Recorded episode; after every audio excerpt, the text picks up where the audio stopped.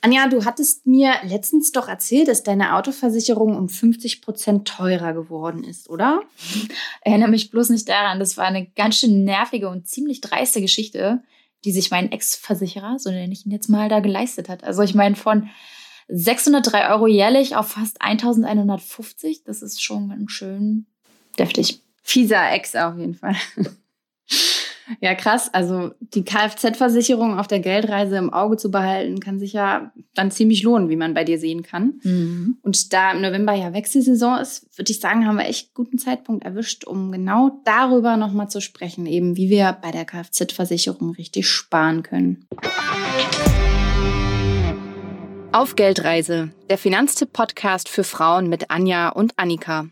Hallo. Hallo, liebe Geldreisende. Anja, wusstest du, dass wir Frauen noch vor ein paar Jahren knallharte Vorteile bei der Kfz-Versicherung gegenüber den Männern hatten? Nee, wusste ich nicht. Gab es da für uns günstigere Tarife oder was? Ja, genau das. Also früher bekamen wir bei vielen Versicherern günstigere Tarife, weil wir schlicht laut Statistik weniger Unfälle machen und auch gerade junge Frauen besonders vorsichtig fahren. Und Ende 2012 war es aber leider vorbei mit dem, ja, mit dem Lady-Tarif. Der Europäische Gerichtshof der sah das Ganze als Diskriminierung an, also eben, dass das Geschlecht für die Berechnung von Tarifen herangezogen wird. Ja, und heute gibt es dann eben Unisex-Tarife für mehr Gleichberechtigung. Ja, schade Schokolade. Aber da wir ja für Gleichberechtigung sind, nehmen wir das mal hin. Ja. Trotzdem. Ja, habe ich lange überlegt, ehrlich gesagt. Ja, ich bin voll dafür, aber wir sind doch noch gar nicht überall gleichberechtigt. Und jetzt müssen wir bei der Kfz-Versicherung direkt dafür sorgen, dass wir genauso viel zahlen wie die Männer. Aber wir verdienen immer noch weniger. Naja, schwieriges Thema. Okay, aber heute geht es um was anderes. Genau. Es gibt nämlich trotzdem ein paar Kniffe, wie wir Frauen und ja auch Männer ordentlich bei der Kfz-Versicherung sparen können. Ich habe mir mal Anfang des Monats notgedrungen meinen eigenen Tarif äh, vorgenommen und näher angesehen. Und mein Versicherer, der hatte ja meinen Versicherungstarif umstrukturiert und um einige Leistungen erweitert. Und das klingt ja erstmal ganz gut, ne? Aber er hat das auch gleich zum Anlass genommen, um eine saftige Betragserhöhung durchzudrücken. Und das wiederum war nicht so geil, davon mal abgesehen, dass ich mit dem neuen hm. Tarif heillos überversichert gewesen wäre. Glücklicherweise bin ich ja dank außerordentlichem Kündigungsrecht noch rausgekommen, habe jetzt auch einen neuen Vertrag bei einer anderen Versicherung, wo ich nochmal an den Merkmalen geschraubt habe und letztendlich 540 Euro weniger zahle als vorher. Nicht schlecht. Ja, ganz Gut, nett, dass du deinen Ex los bist, würde ich sagen. Mhm. ja.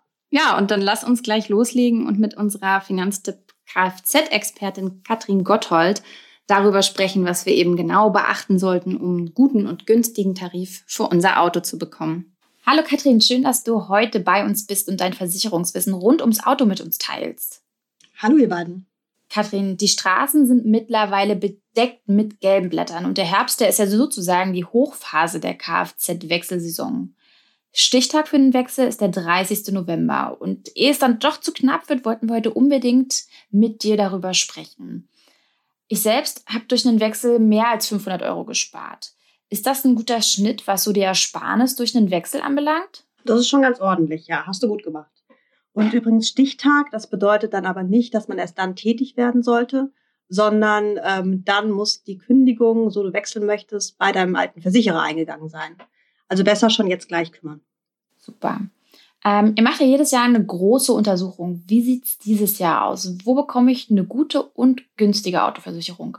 Ja, ähm, also auf das Wo kann ich dir gar keine konkrete Antwort geben, weil es gibt nicht den einen Versicherer, der den passenden und günstigen Tarif für alle hat, sondern ähm, wir schauen uns immer an, wie ist der beste Weg, über den man die günstigste Autoversicherung und die für einen passendste findet.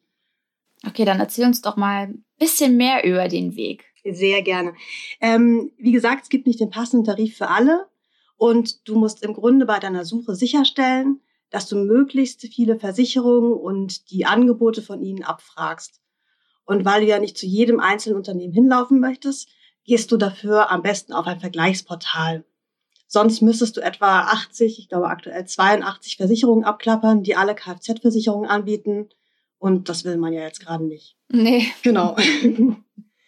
Also, du gehst erstmal auf Vergleichsportal und ähm, als die Portale mit den meisten und günstigsten Tarifen haben wir in diesem Jahr Veribox und Check24 ausgemacht. Die geben dir dann eine Liste mit den günstigsten und passenden Versicherungen für dich.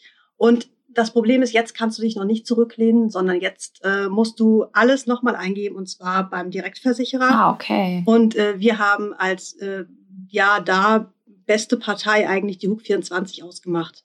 Das ist ein großer Direktversicherer mit oft ganz günstigen Tarifen. Und leider ist aber der gerade nicht auf den gängigen Portalen vertreten, also nicht bei Verivox und Check24. Aber du hast ja sowieso gerade alle Informationen schon zur Hand, deswegen alles nochmal eintippen. Na gut, ist ein bisschen aufwendiger, aber ich habe mitgenommen, erst Check24 und Veribox checken und dann nochmal bei der Hook24 die Tarife gegen checken, ob der Direktversicherer nicht doch die Angebote schlägt ähm, Ganz von genau. Vergleichsportalen in Sachen Preis und Leistung.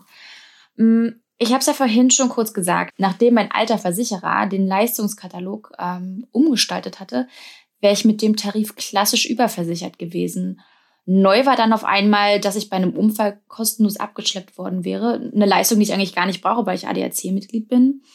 Und ich kann für mich nur sagen, dass es sich lohnt, immer mal wieder die Merkmale des Versicherungstarifs zu checken, auch um meinen zu zahlenden Beitrag zu reduzieren. Ein Beispiel, wenn ich kleinere Schäden am Auto selber zahle, kann ich ja schon mal ganz gut den Versicherungsbeitrag drücken. Und ihr habt euch gerade diese Merkmale auch nochmal genauer angeschaut. Welche Merkmale sollte ich denn wählen, damit ich bei der Kfz-Versicherung auch gut günstig bei wegkomme? Eines der Merkmale hast du ja schon gerade angesprochen. Wenn du eine Kaskoversicherung hast, dann solltest du, genau wie du es jetzt getan hast, eine Selbstbeteiligung vereinbaren. Das heißt, dass du bis zu einem bestimmten Betrag kleine Schäden selbst zahlst. Äh, Es gibt noch ein paar andere Sachen, die auch noch ein bisschen einfacher und noch schneller gehen. Zum Beispiel, dass du deinen Beitrag, wenn es irgendwie möglich ist, auf einen Schlag bezahlst. Auf gar keinen Fall monatlich, weil das ist die teuerste Variante. Jährlich dann zahlen, ne, am besten. Genau, jährlich zahlen. Immer auf einen Schlag, einmal im Jahr zahlen. Und äh, ein anderer wichtiger Punkt ist, dass du nicht zu viele Fahrer anmeldest. Manchmal sind einfach noch ein paar Fahrer mit im Versicherungsschein drin und dann zahlt man für die mehr. Wen du immer mit reinnehmen kannst, ist dein Partner, der kostet quasi nichts. Was auch noch viele falsch machen, man muss am Anfang angeben, wie viele Kilometer man wahrscheinlich fahren wird. Und viele von uns sind da sehr zuvorkommend, zumindest was die Versicherer betrifft, und äh, geben einfach mehr Kilometer an, als sie tatsächlich fahren werden. Und das bedeutet aber, Ja. dass du auch mehr zahlen wirst.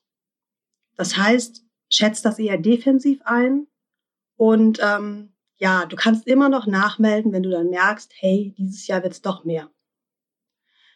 Und als letzten Punkt, den du ganz einfach vereinbaren kannst, ist, äh, dass du eine Werkstattbindung vereinbarst. Mit dem Punkt versprichst du dem Versicherer, dass du bei einem Schaden in eine von ihm ausgewählte Vertragswerkstatt gehst.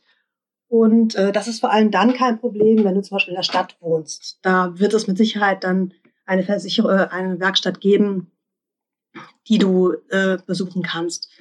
Wenn du auf dem Land wohnst, solltest du ein bisschen vorsichtig sein, nicht, dass du zu lange Wege dadurch hast. Mhm.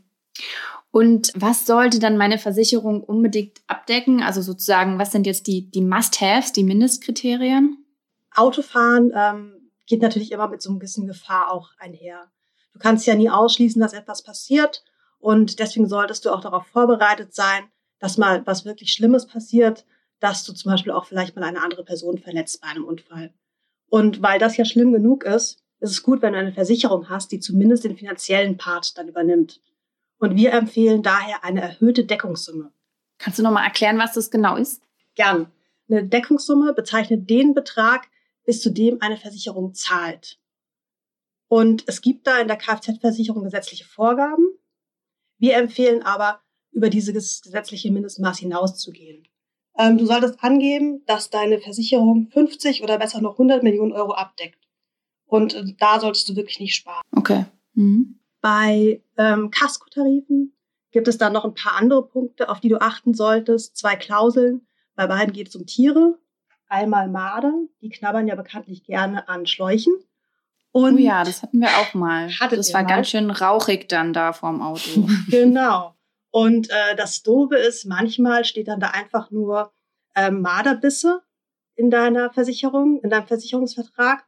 Und dann ist zwar der Knabberschaden, aber nicht die Folgen des Knabberschadens Hm. abgedeckt. Deswegen sollte in dem Tarif stehen Marderbisse und deren Folgeschäden. Ach krass, okay. Das ist mittlerweile ganz oft Standard. Aber trotzdem schau mal lieber rein, nicht, dass du einen Tarif erwischst, mhm. bei dem das eben nicht drin ist. Und die andere Klausel, in der es um Tiere geht, äh, da geht es dann um das äh, unschöne Thema, solltest du mal mit einem Tier zusammenstoßen beim Fahren, dann ähm, standardmäßig zahlt der Tarif nur bei Rehen und Wildschweinen mhm. und sowas, bei Haarwild. Und wenn du aber eine erweiterte Wildschadenabdeckung hast, dann zahlt er auch bei Pferd, Kuh und was da sonst aus rumlaufen mhm. könnte. Ein weiterer wichtiger Punkt, auf den wir raten zu achten, ist, äh, dass ein Versicherer die Einrede der groben Fahrlässigkeit ausschließt. Und das bedeutet, dass er nicht sagen wird, er zahlt nicht, wenn du grob fahrlässig gehandelt hast. Das heißt dann genau was? Hast du ein Beispiel? Das ist zum Beispiel dann der Fall, wenn du bei Rot über die Ampel gefahren bist oder mhm. so. Ist ja blöd, wenn der Versicherer dann nicht zahlt. Wie gesagt, es geht nur um Kasko. Mhm. Äh, ganz wichtig aber, wenn du unter Drogeneinfluss fährst und dann einen Unfall baust, dann wird die Kasko auch mit dieser Klausel nicht zahlen.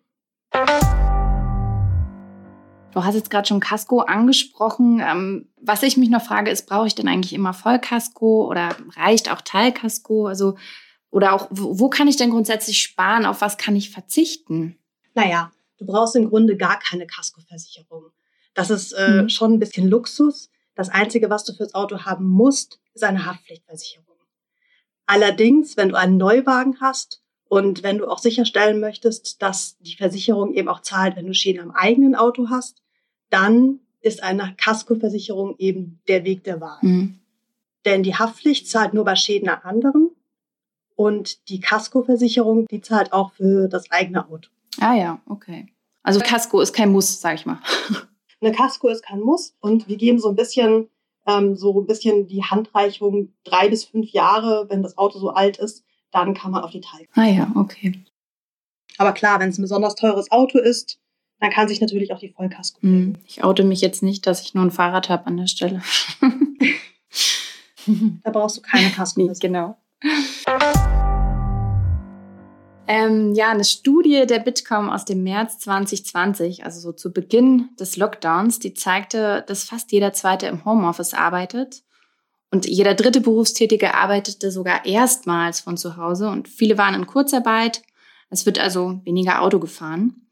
Und weniger gefahrene Kilometer heißt ja auch weniger Geld, das ich dann an meine Kfz-Versicherung zahlen muss. Wie, Katrin, bekomme ich denn mein Geld zurück? Genau, auf gar keinen Fall automatisch. Die Versicherung wird sich wahrscheinlich nicht bei dir melden und wird sagen, hier übrigens, wir nehmen an, du bist weniger gefahren, hier ist Geld. Schade eigentlich. Ja, wäre schön, ist aber nicht so. Also wenn du tatsächlich weniger gefahren bist, als du angenommen hast, dann musst du der Versicherung Bescheid geben. Und wenn der Unterschied groß genug ist, bekommst du auch Geld zurück. Was heißt denn groß genug? Naja, also ähm, die meisten Versicherer sind da nicht kilometergenau, sondern haben so verschiedene Stufen. Und du musst dann halt in die nächstgünstigere Stufe runterrutschen quasi. Ah, okay. Das ist jetzt schwierig pauschal zu sagen, hm. ob das, äh, wie viele Kilometer das genau sind. Ich denke mal, man sollte auf jeden Fall, wenn man weniger gefahren ist, das melden. Hm. Und wie geht man dann vor? Wie macht man das am besten? Wichtig ist, du solltest das schnell machen. Oft geht das online, telefonisch kann man es auch machen, dann hat man halt leider keine Bestätigung mhm. zur Hand. Das ist immer schlecht. Wenn es ein Online-Formular dafür gibt, würde ich das tatsächlich darüber machen. Du solltest es, wie gesagt, schnell machen, denn einige Versicherer, die haben uns gesagt, dass sie erst ab der Meldung Geld erstatten und nicht für das ganze Jahr rückwärts. Ah, okay. Und da zählt halt jetzt mhm, jeder Tag. Okay, also ich muss selbst aktiv werden und möglichst schnell. Das muss ich gleich mal nach Ende unserer Aufnahme machen. Ja, bei sogenannten Telematiktarifen, da wird ja das Fahrverhalten mit so einer, ja, ich sag mal, so einer Art Box im Auto getrackt. Und da ist es so, dass der vorsichtige Fahrstil belohnt wird. Und Statistiken zeigen ja, dass wir Frauen weniger Unfälle haben. Also kann so ein Telematiktarif dann für uns doch eigentlich eine gute Idee sein, oder? Das kann gut sein. Ich würde aber nicht explizit nach Telematiktarifen suchen, mhm. ehrlich gesagt. Die Regel ist, Schau dir wie erklärt an, dass du einen günstigen Tarif findest. Der doppelte Vergleich, erst Portal, dann Direktversicherer. Und dann kannst du immer noch gucken, ob die günstigen Angebote, die du da rausfindest, ob die auch noch solche Rabatte zum Beispiel angeben, wie Telematiktarif oder keine Ahnung, du willst dir ein E-Auto kaufen, da gibt's auch manchmal Rabatte. Aber erstmal suchst du über den doppelten Vergleich den günstigsten Tarif. Wir haben es ja heute schon anklingen lassen, Treue wird bei der Kfz-Versicherung in der Regel nicht belohnt.